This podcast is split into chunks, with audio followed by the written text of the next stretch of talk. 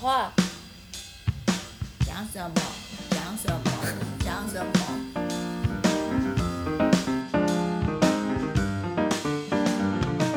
这哎，你没有物理的学士毕业证书，你怎么去申请国外的学校？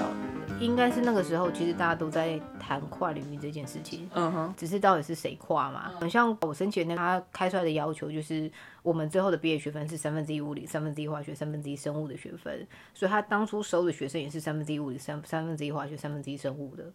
我的话，因为本来就已经跨了嘛，所以我在就是 exception 的时候就会比较容易一点。你在中医院一两年，然后你就申请出国，我其实中间还先念了一个建筑跟古迹保存的研究所，在北艺台北艺术大学。对，但我还没有念完，我念第一年我就申请到国外。为什么你又突然对那个部分有兴趣了？没有，我真的想做的是跨领域的事情，所以如果把我 specify 在每个某一个领域都是错的。我一直是同时做两件事情，只是它是主跟副的关系而已。你知道深科人的出路就是你一定要去美国拿一个什么学位吗？Really？你们有这种压力吗？我觉得当初很有这种压力耶。我觉得还好，嗯，我还好，我还好。你还好是不是？所以就是我们不管要还是不要，一毕业第一件事情，可能还没有毕业，到大三大四就会开始逼着自己去准备 GRE 嘛。然后那时候我其实是在回家准备 GRE 的过程中，然后因为呃家里案子实在太多了，然后我就不小心被丢了一个案子去写，案子多到我家的宠物都要来帮我做这样的，差不多差不多就是这个状态就对了。好的。当有什么有三不管的地带啊，或是什么地方出包啦，然后我们就会被抓来，就是就是解围一下。乔事情，对对对，然后我就不小心被丢了一个案子，然后就是要写就是一个建筑的导览手册，所所以我就死 K 活 K K 了非常非常多跟古迹有关的知识。就是就就就像你一样，就是窝在一个小房间里面，然后把那个该有的书就全部这样一叠一叠的搬过来，然后赶快恶补。都念这么多，不如拿一个学位好了。就觉得嗯，好像终于可以碰一点跟设计有关的事情了。所以想说也多多接触一点，所以就念了一个硕士，但是并没有结束，因为你一心还是要出国，走上正式的科科路线。对啊，那时候为什么想到投法国？其实我没有真的一定要投法国，我只是去教育展的时候，我跟他讲说，那个我硕士就想要出国，然后我希望有奖学金，我只有跟他们讲这两个条件而已。然后那个现场人就拿了一个 D N 说，那就这个 Erasmus，我说好了，就是你了。哦，原来如此。OK，可是我还是很好奇，为什么你会放弃建筑与古迹保存？我没有真的这么放弃他，你是打算法国回来再把它完全吗？不用等到出国玩。欧洲本来就是一个看建筑、学习就是建筑史非常好的地方，所以我就拿着我的奖学金跟我的假期，在所有我可以有的时间里面，我就去看重要的建筑跟重要的艺术展。有我的 major 还是一个 science 的 degree，但是我在闲暇时间我都去看这些重要的展跟建筑。你等于是两个研究所一起念的意思啦，在心理上就但实际上没有。实际上是没有办法，因为我真的在留学展的时候，我问过他们说我有没有办法同时修两个学位。对我问了，好像是譬如说荷兰教育展还是谁的，对我问了好几个，然后他们就说，嗯，就是 practically 是不大可能的。可是我记得法国其实可以，哦，真的如果吗？你是法国，因为我们班那时候，呃，有一些是从工程学院过来的，嗯哼那他就是一边念物理系，一边念音乐系。对，我觉得这个超好的啊，因为我其实就是很希望我我我其实就是很希望有这样子的机会。那对，但是因为我可能后来也很懒得去管这些 学制上面的问题，我觉得应该是先把那个实际上有学到东西比较重要。对对对，我觉得应该是先拿到手这件事情比较重要。个你在留学展的时候得到了这个资讯，你不会想说等你现在这个硕士拿到之后再去申请吗？你就是马上申请了。对啊，因为我不知道我要申请，我不知道我申请完之后会不会立刻上啊，我也不知道我上学校好不好啊。可是你之前在大学的时候，不是就已经考了 GRE？对，那那就是准备要去美国。对，那这边你拿到的资讯是要去欧洲，对你来说是没有差别的吗？有人要给我 offer 跟给我奖学金就好啦，这是最 重要的。哎、对，所以你的法文是哪时候？嗯、就是直接用英文。对上课对对，嗯哼，所以他们学校是可以不用法文上课。可是 Euromos 呃 Euromos Mondus 不是要要求你要去三个国家？对，你去了哪三个国家？呃，法国、波兰，其实还有一个是西班牙啦。对，但是我们在 mobility 里面的时候，就是我们应该是三三选二就好了。OK，所以你去了这三个国家，呃，西班牙最后没有去，但就是有去法国跟波兰。了解。所以那你这边念的是什么科系？奈米声音光电，纳米生意光电。对所以也是你刚刚说到的物理、生物哦跟化学。化学。纳米生意光电，纳米纳米是化学吗？生意光电。没有，因为他们在非常，他们就在非常交界，他们就直接叫他们就叫物理化学，就是偏非常好像三个刚好都三分之一嘛。对对对，它非常非常的偏交界的学科，就是像化学系，他们就要修一门叫物化物理化学，对对对。然后因为呃他们在谈分子的时候，呃其实分子里面讲到很多量子力学的事情，就是你的分子能接。对，它会呃能接有什么样的震荡啦，你可以看到什么样的光谱啦，对，那这些就是在非常物理跟化学的交接。我们会谈到生物的原因，是因为生物里面其实也用了很多这样子的 技术，譬如说像呃 GFP 嘛，就是荧光蛋白啦，或是各种就是我们所谓的就是这种 bioluminesce 对生物冷光类的物质，其实都是用同样的方式去解释它的发光原理。所以在这边你念了两年，然后拿到了一个奈米生意光电的硕士。那是台湾把它翻成很厉害啦，但是、对，但是它其实就是 narrow and biophotonic 嘛，它其实走的是 narrow 再加 bio，就是它走的是交集的路线，但台湾把它翻成连集，OK，所以你就会觉得非常的庞大，非常的宏伟，但实际上不是这样。那你可以比较一下吗？就是法国的硕士教育跟台湾，虽然说你在台湾念的这个硕士是比较人文方面的，因为我还是很多朋友都在台湾念硕士嘛，对，所以我完全可以理解台湾硕士的状况。嗯，台湾的硕士教育还是比较偏美系吧，我反而觉得欧洲的做法比较不一样。那但但是我觉得，呃，以我自己的经验来讲，可能也不是一个很好的代表，因为在那个时候，其实大家一直在尝试一种新的呃跨领域的方式。然后呃，所以我自己去上的，我自己去念的学生本来就是一个比较跨领域的方式。那呃，像我那时候念那个学生，因为跨领域第一个门槛其实就是基本知识的门槛，所以我们要补修非常多基本知识的学分。对，那呃，在这个状况来讲，它就没有那么像我们一般，譬如说某个系所直接念上去，然后呃，直接开始，譬如说以研究导向为主的开始做研究这个状态。对，那这就是我觉得这就是不大一样的的方式。那呃，我觉得在法国里面，就是他做的研究，他们可以认可的部分是比较广一点的。我有同学他可能做的硕论，他们做的是一些仪器设备的参数上面的调教。但对我来讲，就是参数上面的调教，不是应该你在过程中就要把它搞定的吗？开始的 optimization 对对对，我我不确定是不是因为他们有做了更多更呃精准的设定，譬如说，因为在物理系，其实物理系他们是会设计仪器去卖给生物系的，对，所以实际上是他们要做更多的，不不管是 collaboration 啊，或者是说就是仪器的一些 model 啊，就是他们到底呃这样子跑，呃这样子设定，然后最后出来的结果会是怎么样？对，所以可能他们在那个部分是有比较多的的琢磨这样子。那嗯，我觉得在台湾一般的硕士题目是是学生自己找的，但是像法国那时候，可能因为我们自己本身的时间比较赶，所以实际上是他们老师必须非常命苦的先写了一个小的 proposal，然后去吸引学生。那我就会觉得，诶，作为一个学生来讲，这好像没有训练到。对，那但是这个这这其实是一个 issue。就当年我们在物理系的时候，就那时候的研究员老板他没有讲过，就是的确国外有一些实验室，他们的做法就是很有名的大老板，他会直接把题目列出来。对，然后因为那个题目就是非常 promising 的，非常有未来的的题目，然后你就跟着做，你以后就会就会有美好的人生。对，所以我就在法国，我就体验到那个这件事情。哦，你你选择了一个有美好人生的题目吗？我只能 suppose 就是那些机构是好的研究机构，然后他们就是常常呃发的 paper 是可以上 Science Nature 的这种的，但是他们有没有真的比较好，我就不知道了。可能是他们比较熟悉这整块就是科学期刊里面的运作，对吗？那台湾可能没有这么熟悉他们体系的运作。所以你没有感受到就整体研究氛围上面的不同吗？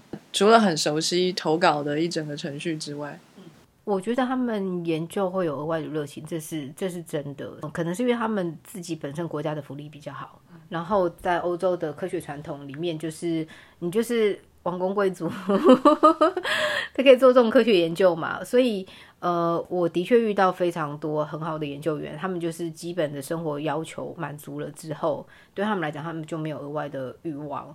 那因为我在的体系里面，他们就是可以。呃，可以有一个算相对来讲还不错的配，可能没有到像业界这么好的配，但是已经是一个相对不错的配。那很多研究者他们就对这件事情已经够满意了，他们要的是学术上面的自由。听起来你是在一个还蛮不错的机构，然后做很好的研究，也跟了一个很好的老师。结束之后，你有机会可以留下来在法国吗？你是直接就回台湾了吗？还是你有本来有打算要留下来？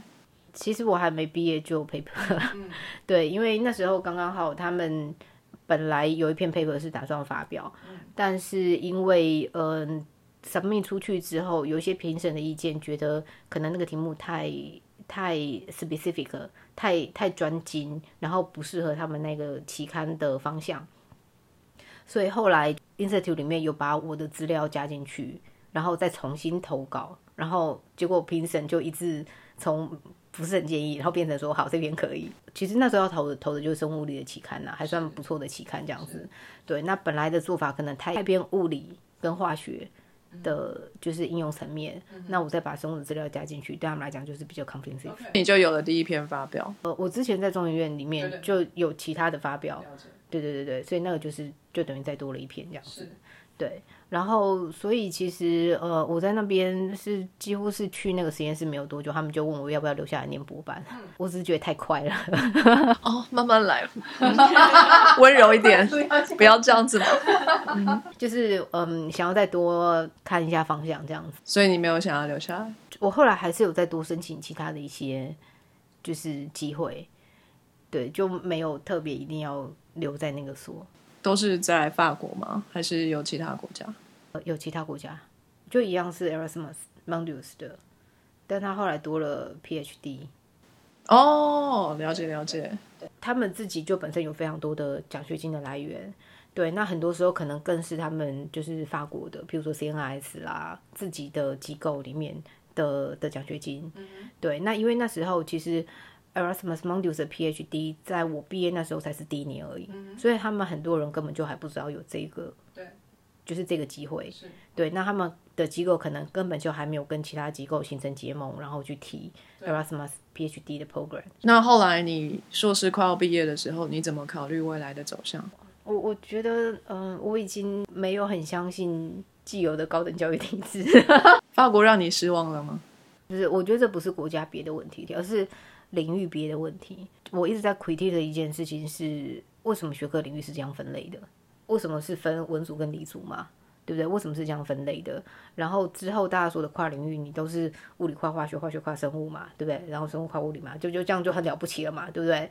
然后人文类也是啊，你就是音乐跨戏剧、戏剧跨舞蹈嘛，对不对？但对我来讲，就是它还是在同样一类的圈圈里面跨，他们没有跨这么大，对。但是我真的想要的是跨。很大的这一种，是对，然后我觉得都没有这种比较好的 combination。OK，所以我觉得这是整个教育结构体制的问题，我没有办法从高等教育的教育体制结构里面直接解套，就不要从那边找了，我要自己来。OK，这是你在硕士的时候 realize 的事情，还没有到硕士我就 realize 这件事情，可能在大学就 realize 这件事情。但你还是一路 pursue 到硕士的位置，是你还想给高等教育一个机会吗？没有，是因为我会需要很多的挡箭牌。然后来对抗外界的质疑，就说你现在要给自己一个外面可以认可的身份，然后去私底下做一些其他事情，你就干这种坏事。对，没错，就是这样。那你背着这一个法国硕士的光环，你私底下干了什么好事？你说，哎，去看了很多建筑，还有什么呢？建筑啊，艺术展啊，对，阿提的索林卡啊，就是最大的那个电子艺术节。所以这些东西才是你真正的目的，这样子。对，就是关于这些跨领域的部分怎么跨，就这种比较大跨距的这种跨领域，这才是我比较真正的目的。对，所以为什么一定要台面上做一件事情，台面下再做另外一件事情？但是法国是你一个 typically 想去的国家吗？因为像这样子的展览，可能真的是在法国或者在巴黎这个很 vivid 的城市，才可能会发生更多的，你才有更多的机会去接触。你当初选法国或者选巴黎，有这样的一个意图吗？没有啊，完全是 完全是他们选我啊，随便，我就是选到哎哦，给的有法国耶，好像还不错，这样子。去看看建筑也好。对对对，虽然说法国的艺术很强，我觉得它应用科学很强，它可以有 Airbus 嘛，对，它可以有核能嘛，或者说它可以有就是自己建高铁嘛，SNCF。但是我觉得它的那种就是跨领域的部分，其实，在圈内里面好像不是特别多，没有到想象中这么的多。所以，譬如说像电子艺术节很神奇，它是在奥地利，它不是在法国，然后也不是在想象中的德国。德国我很难跟艺术可以放在一起。但德国有 ZKM，就是有另外一个以声音科技为主的机构。总之，法国还是不够满足你这样子，然后你还是去了很多欧洲的其他国家，对，去看。或者收集你所需要的资讯，这样子。对，这样子的状况下面，在欧洲只待两年，你觉得够吗？你有没有想要多留下来久一点？你对未来的打算，那个时候是什么样子？我觉得应该是那时候直接就碰到金融海啸。其 实我们好像念完第一年还是第二年，就直接碰上金融海啸。所以实际上是关于可以在欧洲待多久，其实大家并没有太乐观，因为欧洲的移民政策在那时候也是才做一些比较大的调整。早期在欧洲谈到移民都是难民嘛，后来他们为了要抢学生，想说为什么去美国移民都是高技术移民，来欧洲都是难民嘛？对，所以我们是第一批被抢的人嘛。他们的整个移民政策其实我觉得也没有太成熟吧。对，所以可以留下来就是就就就可以，不行就不行。你没有想说要再背另外一个空壳 PhD，然后继续做地下探访吗？有，我我其实有申请了另外一个 PhD。对，然后其实也申请到了。嗯，那时候我觉得就是就是觉得好像有些事情可以自己直接发展了。然后好像因为科学永远都缺人嘛，那好像我随时再回去念都可以。可是你觉得你看够了吗？可能有时候不是看得够还是看不够，而是你要自己跳下去做嘛。因为已经很老啦，不能无止境的看嘛，对不对？对对，第一个你对高等教育。不是那么满意，因为它不够跨界。然后再来，你的年龄也差不多了，你该赚点钱了。差不多吧，对啊，这还蛮重要的。对对对，金融海啸让你 realize 到钱不够，真的很惨，对不对？好，那你这时候想要呃离开学术界，进入业界，对不对？没有，那时候去那个北医大的医科中心，所以你就回台湾了。对对，所以我其实就是。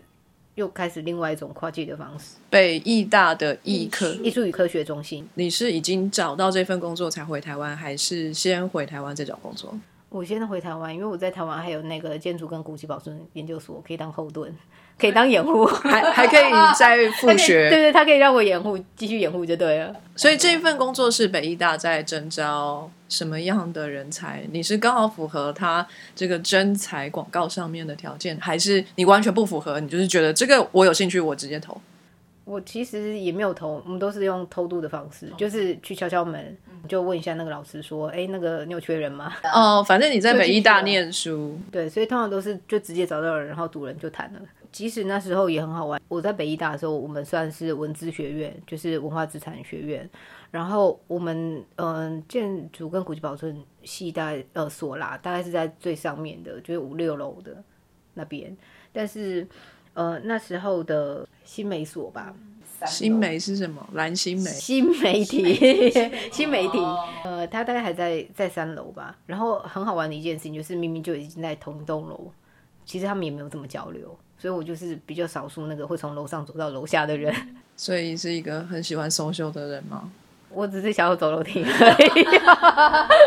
多运动，多运动。你这个。建筑与古迹研究所就是怎么样都念不完就对了，还是陆陆续续有计划是跟建筑古迹保存有关的吧？因为那是家学呀，啊是是是，那是家学，所以逃不了嘛，对不对？对对对，嘛，所以就是可以最久的嘛，所以就是没有差了嘛。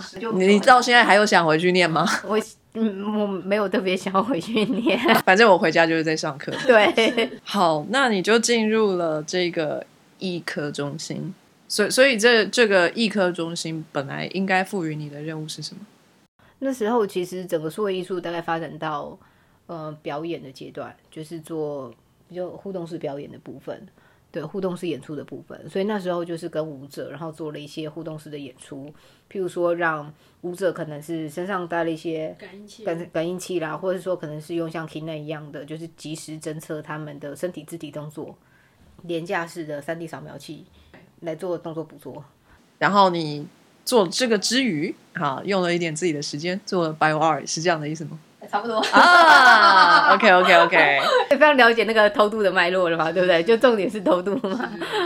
呃，那是我在艺科中心已经待了第二年、第三年，然后私底下做的，它是非常草根的 project，所以我们没有拿到任何上面的资源。那是你开始想要做的吗？呃，其实是那时候是因为有一个工作坊叫 Play Around 工作坊，然后 它其实是 Dimension Plus，就是有一家呃，我们觉得就是很跨这个就是新媒体艺术领域的一个公司，然后他们办的工作坊，然后其实他们已经办了呃三四届，然后那一届刚刚好就是我们。呃，我那时候在的那一个实验室，然后跟他们一起就是拿到计划，可以去办那一届的 Play Around 工作坊。然后，嗯、因为就是那个负责人他是比较比较有 sense 的，所以他在找讲师的时候，他们有找到就是呃有在做比较偏生物这一块的艺术家。然后那时候因为就是我算是就是里面就是要主办的那个就是比较成对比较比较比较在里面的那个小组之一。然后刚刚好又遇到就是呃其他的就是讲师或是参与者，然后就是也是一样是有生物的背景，然后再跨艺术或是设计，所以就是我们其实就在那个工作坊里面，我们就直接就是就就讲好了，就是就就成立了。对那所以那时候，呃，台湾大概都知道生物艺术在做什么。没有人知道，我们光为了定义这件事情就已经吵了不知道几年了，就是一个彻底拉扯的状态。其实通常都是看自己想要怎么样去建构，可能社群里面每个人想要建构的方式是不大一样的。当我们在谈生物艺术这件事情，好了，你说最早的呃科学插画，对，就是譬如说画很漂亮的植物图鉴这些事情，这可不可以算？就是如果我们就一个很广义的定义来讲，它可它是可以算的。但是如果说我们要谈很多的，比如说不管是艺术作品或是科学作品，它都会有一个所谓的时代性或是当代性。那所以可能如果更好的、更精准一点的定义，应该是怎么样把它的当代性呈现出来。那所以的话，就是如果要谈到当代性，那呃生物学上面的话来讲，可能跟就是生命科学有关的，就不管我们从呃分子生物学、遗传学这些技术上面来讲，然后以及它引导出来的就是知识上面的变革，对，或者是说就是我们在谈呃就是艺术上面，可能艺术有一些比较新的技法嘛，对，那包括说就是搞不好是我们说数位艺术嘛，可能有一些衍生性的艺术啦之类的，衍生式的艺术这些的，对我们觉得这种结合会是比较比较当代的一个观点。所以就有一个广义的生物艺术跟一个比较狭义的，就是必须要考量到当代性。后来你就成立自己的公司了吗？呃，我后来还有再去工作一小段时间，主要的原因是因为，嗯，其实那时候已经开始在碰创业的事情了，就是那时候一直靠着 side project 去碰各式各样可能跟创业有关的事情，然后但是我觉得学界跟业界还是有落差，然后所以其实直接跳出来做，我觉得会有一些问题，对，所以我就有找了一个公司，我就再窝进去一下下，对，去了解一下学界跟业界的落差。然后你得到足够的资讯，你就来开公司，独立起来。就是那时候也没有觉得，就觉得好像差不多快要可以了，但是可能还要再想一下。但是在我想的过程中，呃，我公司还没开，人家就给我案子了。嗯，你就变成为了 case 去开这个公司了，对，有一点点反过来这样子。不得不成为老板娘。CEO 哦，CEO CEO，sorry，sorry，我太怂了。你去注册一下也可以，立刻写成。我有哎、开公司需不需要勇气啊？呃，开公司需要脑袋断很多根筋。怎么说？怎么说？其实很多时候不能想太多。对你就是要跳下去做。嗯如果你想太多，可能有时候那个 timing 就过了。就是譬如说，当你开公司的时候，就会想说啊，糟糕，今这个月营业额很糟糕，嘿今年营业额很惨烈，嘿嘿对，然后就会觉得啊，那不管了，拼死拼活一定要接杆子回来。嗯可是你自己开公司的话，你等于没有被任何人雇佣，你的时间是自由的。对，你觉得这样的生活形态 Wonderful 啊！爽，对不对？他立刻说你去开公司。所以开公司之后，你就是开始去接案子，有案子的时候做案子，没案子的时候闲云野鹤吗？嗯，没有案子的时候就自己生案子，自己生案子，反正你也是闲不下来的人嘛。也没有啊。我真的要休息，我还是可以休息个两三个月嘛，对不对？我就是闲闲的，不要让案子太积压嘛，对不对？对，或者是刚刚好是那两三个月的 deadline 是我自己给的，而不是外界真的有个 project 的 deadline。你是真的会给自己一段时间就是空白吗？我其实还蛮常给的，就是我每年一定会空一段时间专门写案子。对，要不然的话就会变成，假设我今天一直在接案子，那我就不停的在满足别人的需求，然后做别人要的东西。对，那我觉得长久以来它发展的方向会比较乱一点。对，对，对一个公司而已，所以写案子还蛮重要的。算是你的空白期。对对对，写案子是我的空白期。所以你根本就没有空白期，搞屁呀、对我们来说，写案子还是在工作。可是你可以很 free 啊，就你高兴写就写啊，不高兴写不就耍赖啊？Netflix 先看三遍再说啊。就是时间调配上比较弹性，就对了。对啊，比较弹性啊，就是不用被不用被绑住啊。因为如果你做研究工作的话，也是很弹性。我觉得刚刚好，后来才发现，就是我可能做的每一份工作，虽然跳很大，但是每一份工作都算自由业，然后不受劳基法保障的那些。那你有想过未来会怎么发展吗？你公司现在营运的也 OK 了，不管是接案子或者你自己写的案子，然后你也知道怎么去把握公司的走向。那你现在预期你的未来会怎么规划？未来我觉得就是继续朝这种就是比较大跨距的跨领域的专案去发展。对，因为这一块就是刚提到，我觉得在教育上面，就是现有的教育体制来讲，当然我觉得现在已经改了很多啦，但是我觉得在现有的教育体制上面，其实还是有一段比较大的空缺。但是我觉得在业界里面，业界是有 sense 的，就是你业界跟他们谈整合的专案，他们会理解就是整合这件事情。我觉得学界可能不一定理解，就是学界还是蛮偏学科导向的，对。但是业界通常普遍可以理解，就是需要整合这件事情。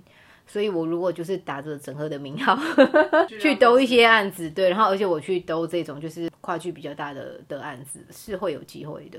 对，因为可以操作的人吧，做的单位是比较少一点。我最常得到 feedback 就是说，如果像我这样子要操纵这一类型的专案，通常他们可能要安排两到三个人。那我可能一个人我就直接把它 hold 掉了。对于某一些公司来讲，可能他们的专案成本是降低的。好，哎、我刚刚很好奇，但还没有机会问。刚刚听你对于希拉雅的这个案子提到了很多你的这个写程式啊，跟一些就是整合这些东西运用的是呃你 programming 的一个技巧。这样子听来，一路上你生物、物理、化学，对我没有听到 programming 的部分，你是怎么学的？呃，programming 其实都是自学的。我的意思是说，我没有不想上课，但是上课经验非常惨烈。就是我呃大学的时候曾经修了一门城市设计，但那那门课就会非常惨烈，惨烈到觉得快要被当的那种感觉。对，然后后来是因为进了呃物理的实验室，因为他们其实自己就会有自己的工厂，他们很鼓励呃就是里面的所有的就是从研究生到研究员都做设计他们自己的仪器，所以呃我们那时候除了自己改装显微镜之外，也自己写自动控制的程式，怎么样从就是一开始的 data sampling，然后怎么样去驱动那些仪器设备，然后怎么样去截取这些数据，怎么样把这些数据汇整自动分析，然后做成报表，然后再印出来，然后全部都是靠 coding，对，就是自己写程式，然后去把这些流程完成。所以你是自己去翻书学的。对对，所以其实从那时候开始就自己学写程式。为什么上课你无法，但是自己翻书你就 OK？呃，我觉得是 tempo 的关系，就是因为写程式会需要 debug 嘛，它会需要不停的就是事物的那个过程，try and error 的过程。那因为通常就是上课的时候，它是一个线性的流程，就是老师讲完之后，然后你就一定要在某个时间点内赶快达到什么东西。那你只要一小段没有跟上，后面就啪就整段全部都拉掉，就不能放空。没错，这太不符合人性了。对，所以反而写程式几乎全部都是靠自学。是资讯工程界，他们也非常的 open mind，他们非常的有非常多的就是开源的 source。除了早期刚刚谈到的这些，就是所谓科学软体之外，之后就是我进了艺术科技中心，他们全部都是用 open source，就是开源软硬体的方式去建构他们的艺术作品。对，那我其实从那边学到非常多东西，就是怎么样有这些开源的工具，然后去建构自己要的东西。那听起来你就是一个非常习惯自主性学习的人，就是你比较会有这个动力去，哎，我要学什么东西，然后我就去挖这些资讯来，然后填充自己的脑袋。对，差不多，就是通常都是被某个专案逼到墙角，然后就觉得啊死了，干脆 自己学，自己来做这样。有时候真的是来不及找到人教嘛，譬如说开课一定会有他开课的时辰，但我可能专案我三个礼拜后就要结束了，那对不对？就不可能等到下一个学期啊，那就是要想办法自己把它学会。OK，好，那你未来的发展就是想要把这个公司尽量的在跨领域的这个理念尽量的往外推，啊，主要是业界的方向这样子。你有想过退休之后的日子会是什么样子吗？因为你是感觉就一直让自己很忙的人吗。呃，为什么要花这么长的时间探索？原则上就是认为最好不要退休。你这辈子都不要退休是吗？对，就是好哦，最好就是做到某一刻，然后突然心脏病发，然后就挂掉 这样。我觉得你很容易来着，身体要顾啊，孩子。很好，很好，不用担心，我都睡很多。那你在你接触这么多不同的领域里面，每当很多领域碰撞在一起产生火花的时候，是不是你最快乐的时候？我觉得这很痛苦，就是你要把很多的领域要结合在一起，而且这个不是有利可循的，你必须去创造一个方式去把它们串接在一起。对我来说是一个很大的挑战，可是这这是一个很痛苦的过程，没错。但当你完成的时候，是一个很大的快乐。我是这样想象的啦，那你觉得呢？我觉得可能有一点天性吧，就是我会想要寻找这种比较奇怪的交界，或者是说，如果呃其他比较一般人可以想象的方向，各领域比较可以想象的方向，可能都已经有很多人在做了，所以我也挤不进去嘛。对，那所以我就一定要挑一些奇怪的风来钻嘛。呃，我自己是比较喜欢就是这种就是比较新的跨领域特特质的事情。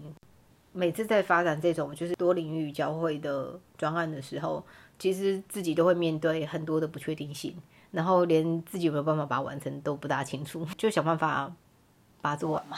你是很享受这样的感觉吗？我觉得应该是蛮享受这种张力的，做完就沾到，然后没有做完的话，大不了就死掉嘛，但也不会真的死掉嘛。但是，嗯，我要讲是很现实的，在业界好了，或是甚至在学界，嗯，也没有办法这么放任的让我们去尝试无止境的新东西，还是要从现有的再往外踏一步，就是不管是现有的技术还是现有的知识。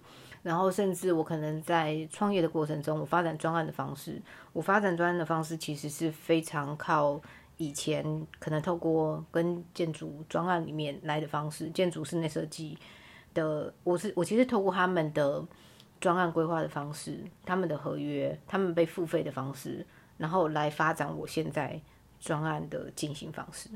对，就是可能知识内容是从更多的就是 computer science 啦。更多的就是以前的 science 里面科学里面领域来的东西，对。但是我发展专案的方式其实是用完全不是科学领域发展专案的方式。OK，我我自己的观察，我觉得 Carol 他虽然一直好像一直在转换跑道，可是在这个转换过程当中，他其实不断的在建立一套跨界的方法学，嗯，所以其实也是算一种稳定了。算是一种他在发展一个专业，对，嗯。或者是一个职涯，只是说这个职涯目前，呃，过去我们一直在问别人说你是在哪个领域，或是你是做什么工作，然后我可以说我是老师，我说研究员，可是他这种状态可能在现在的工作分类或者职涯分类里面没有办法被分出来，人家就会说你是不务正业，可是其实他只是现在。呃，太少人像他这样子的一个职涯规划，因此我们没有办法跟他给给予一个名词。可能可能过去就会说是 freelancer，但是我觉得这跟 freelancer 又不太像，或者是现在有个比较新新的词叫做艺人公司。那我觉得艺人公司或许比较接近一点他现在在做的事情，这样子。所以你 prefer 哪一种说法？所以你不务正业你们比较爽吗？还是艺人公司比较爽？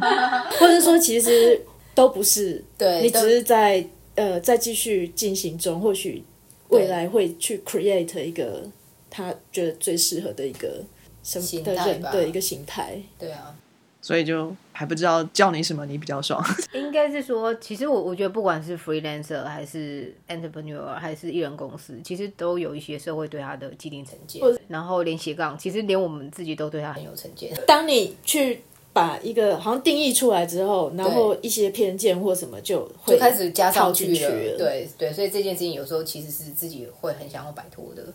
所以当你开始做这些事情的时候，你会发现，哎，跟你有同样的想法的人越来越多，还是你觉得我我还是仍然是那个特立独行的人？呃，应该是说会吸引有类似特质的人一起，呃，会认识越来越多这样子类似特质的人嘛。那只是说有类似特质的人到最后有没有办法一起工作嘛？对，可能 就是各自独立，然后各自发展自己的一片天嘛。对，那也有可能会在某一个专案上面可以有合作的方式嘛。对，所以这就要看状况。那你会觉得这个像这样子无法言喻的工作形态的这个产业，参与的人数有越来越多的趋势吗？还是你觉得还是很少？我觉得是越来越多，就包括像像你们这样子啊，就是 YouTuber 啊，或者是 Podcaster 啊之类的，我觉得是越来越多。可能当你们后来就是找到一些自己的商业模式之后，你们就可以让它变成一个稳定的职业嘛。那这个职业在早期，可能在十年前也不是会存在的一个行业嘛。嗯，那这是你乐见的一件事情。我觉得还蛮必要，嗯哼，嗯，各种不同的变化，社会在前进。是不是前进就不去在转变嘛，在转变。呀转变是确定的。OK，OK OK，酷，非常有趣的人生故事。那我们想要就是问一个问题，就是如果今天有一个研究生很迷惘，他不知道要做什么，未来毕业之后要干嘛，他好好像没有什么方向感。然后他如果来问你说，请问你有没有什么意见可以给我？你看你都转这么多，你都好有勇气，我没有，怎么办？这样，他你会怎么跟他说？